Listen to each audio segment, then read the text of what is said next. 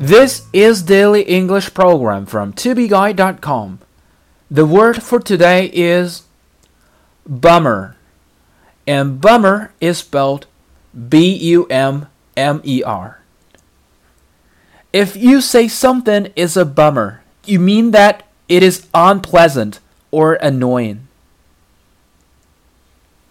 Bummer 作为名词，意思是让人郁闷、烦心的事情。这是一个 口语中常见的俚语。We heard their concert last night, and it was terrible. Believe me, a real bummer. 我们昨晚去听了那场音乐会，非常糟糕。相信我，实在是太差劲了。We heard their concert last night, and it was terrible. Believe me, a real bummer.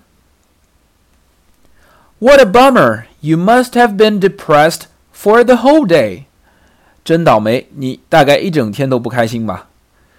What a bummer! You must have been depressed for the whole day. You know what? My phone was running out of juice last night, so the alarm didn't work this morning, and I woke up an hour later than usual. And then I missed the school bus and then I have to ride a bicycle to school. And suddenly the bike was broken. And finally, when I got to school, I was heard that there was an important exam this morning. And apparently, I failed this exam. Oh, what a bummer. For more video series of my show, please check out my website at tubeguy.com or follow us on WeChat.